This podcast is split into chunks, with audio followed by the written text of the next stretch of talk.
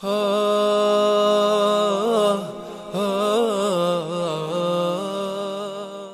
لله رب العالمين والصلاة والسلام على خاتم الأنبياء والمرسلين محمد وعلى آله وأصحابه أجمعين Las alabanzas son únicamente para Allah subhanahu wa ta'ala.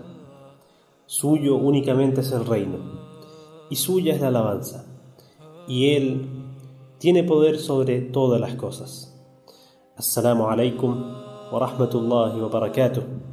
Queridos y respetados hermanos y hermanas, es una gran bendición de Allah subhanahu wa ta'ala el permitirnos nuevamente sentarnos a escuchar alguno de los versículos de las ayat de su sagrado libro, La ilaha illahu.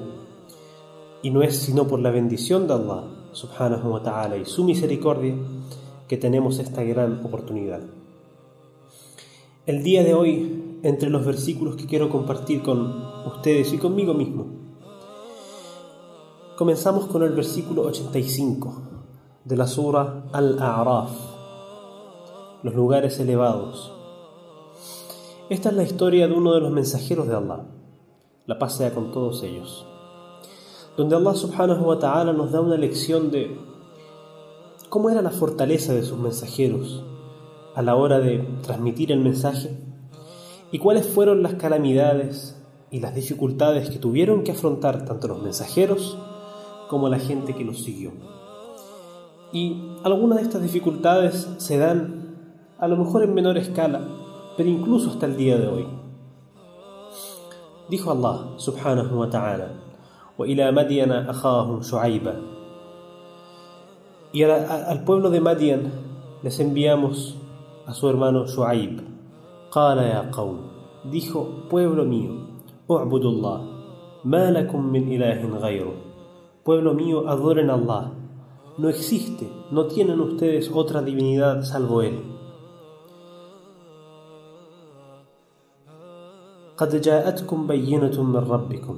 Les ha llegado una evidencia de parte de su Señor. Midan y pesen con equidad. Y no se apropien de los bienes del prójimo y no siembren mal en la tierra, corrompiéndola, luego de haberse establecido la justicia. Esto es mejor para ustedes, si es que son verdaderamente creyentes.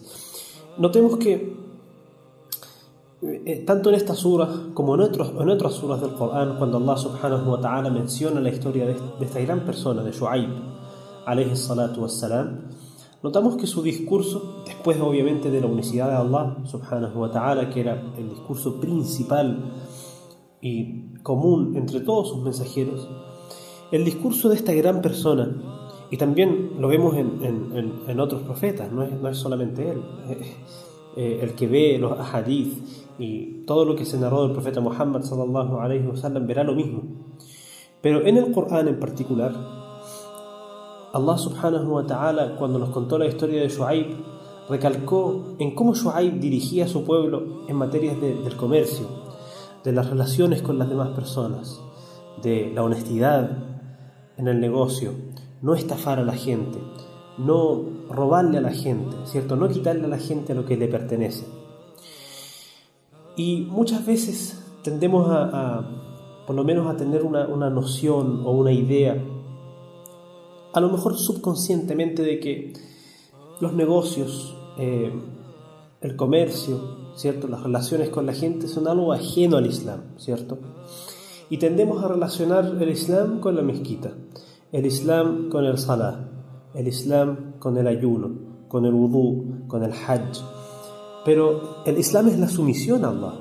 Y la sumisión a Allah abarca someterse a Él cuando rezamos, cuando nos hacemos el wudu, pero también cuando comerciamos, cuando hacemos negocios, cuando tratamos con la gente, cuando tratamos con el vecino, con nuestra familia, con el musulmán, con el no musulmán, con quien es creyente, con quien no es creyente, con aliados, con enemigos, con todo el mundo. Allah subhanahu wa ta'ala nos, nos nos dio órdenes en cada momento de nuestra vida para nosotros poder acatarlas. Entonces Shu'aib se dirigió a su pueblo con este discurso de la justicia, de la equidad, de no estafar a la gente, de ser honesto en el comercio, eh, en la compra y venta, en no estafar a la gente, no hacer al prójimo lo que no quisiéramos que él hiciera con nosotros. Luego dijo Shu'aib, y no embosquen en los caminos, a los creyentes para intimidarlos y apartarlos del sendero de Allah. con el fin de desviarlos. Y recuerden cuando eran pocos y Él los multiplicó. Y observen cuál fue el destino de los que sembraron la corrupción anteriormente. Y luego dijo Shu'aib, Y si entre ustedes hay quienes creen, hay quienes creyeron en el mensaje con el que fui enviado, y quienes no creen, entonces tengan paciencia hasta que Dios juzgue entre ustedes, entre nosotros. Y Él es el mejor de los que juzgan. Y acá, en el siguiente versículo, la siguiente ayah, es a lo que quería llegar en, este, en esta ocasión. Dijo Allah, contándonos la historia y la situación que se vivía entre Shu'aib y su pueblo.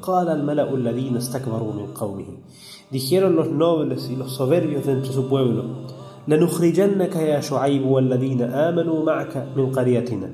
Te expulsaremos a ti, oh Shu'aib, y también a los que creyeron contigo de nuestra ciudad. A menos que ustedes vuelvan a nuestra, a nuestra religión, a nuestro modo de adoración. Shu'aib respondió, incluso aunque fuera en contra de nuestra voluntad.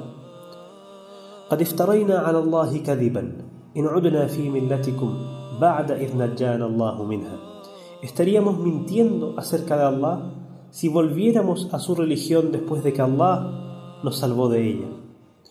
Y no volveremos a ella es decir, a la adoración de los ídolos, salvo que fuera la voluntad de Dios, nuestro Señor. Su conocimiento lo abarca todo. A Dios, a Allah nos encomendamos. Señor nuestro, juzga entre nosotros y nuestro pueblo con la verdad, y tú eres el mejor de los jueces. Acá Shu'aib dijo una palabra muy fuerte. Dijo, وما كان لنا أن نعود فيها إلا أن يشاء الله ربنا y no, no es propio para nosotros volver, ¿cierto?, a la idolatría, excepto que esta fuera la voluntad de Dios, nuestro Señor.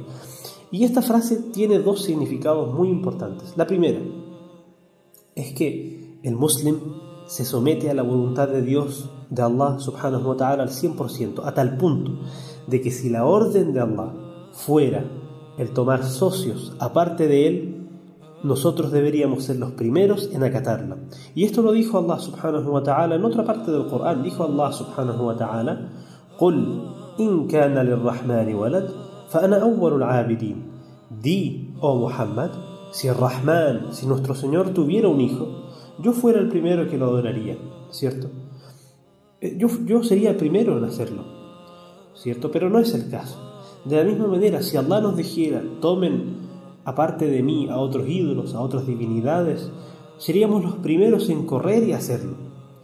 Lo que pasa es que Allah subhanahu wa ta'ala nos prohibió hacerlo.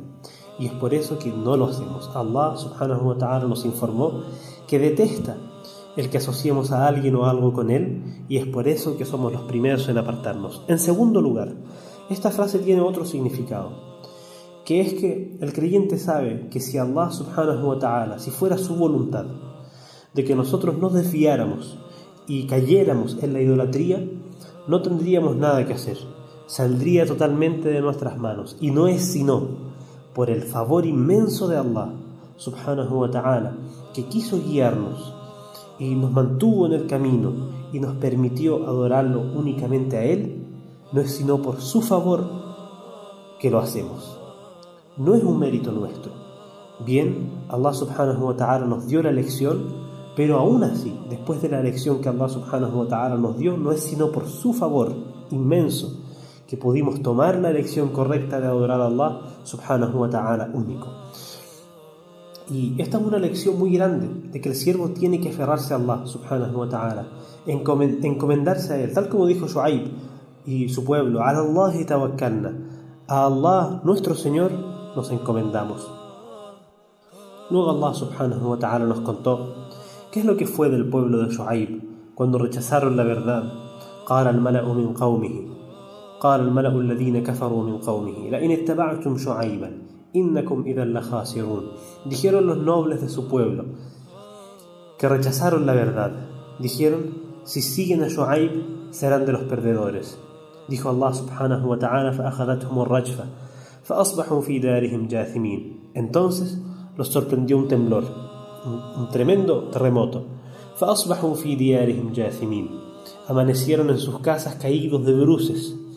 Luego dijo Allah, y esto es un versículo muy fuerte, muy pesado, الذين كذبوا شعيبا كأن لم يغنوا فيها الذين كذبوا شعيبا كانوا هم الخاسرين quienes desmintieron a Shu'aib quedaron como si jamás hubieran sido eh, hubieran estado en bonanza en la ciudad الذين كذبوا شعيبا quienes desmintieron a Shu'aib fueron ellos realmente los perdedores. Fatawalla anhum. Se alejó Shu'aib de ellos después de que fueron destruidos. Fatawalla anhum. Se alejó de ellos. Waqala ya qawm. Y dijo, pueblo mío, لقد أبلغتكم رسالات ربي. les transmití los mensajes de mi Señor y los aconsejé para su bien. ¿Por qué iba a sentir pena ahora por un pueblo que persistió en la incredulidad? Y esto nos demuestra el, dolor de Shu'aib cuando se alejó cierto de su pueblo, eh, lamentándose de lo que les había pasado por desmentirlo a él y por no recibir la verdad. Y Allah subhanahu wa ta'ala mencionó lo que dijo Shu'aib, los aconsejé para el bien. Todos los mensajeros de Allah, todos sus mensajeros, sus profetas, sus enviados, vinieron con esto, con el nasija, con el consejo para la gente, deseándole el bien a la gente. Vinieron para sacarnos de la luz, de la oscuridad, a la luz. Esa fue la misión de los mensajeros de Allah. La paz sea con todos ellos. Mis queridos y respetados hermanos y hermanas, esta es una historia en la que hay mucha luz, mucha guía, siempre y cuando queramos tomar esta luz y tomar esta guía.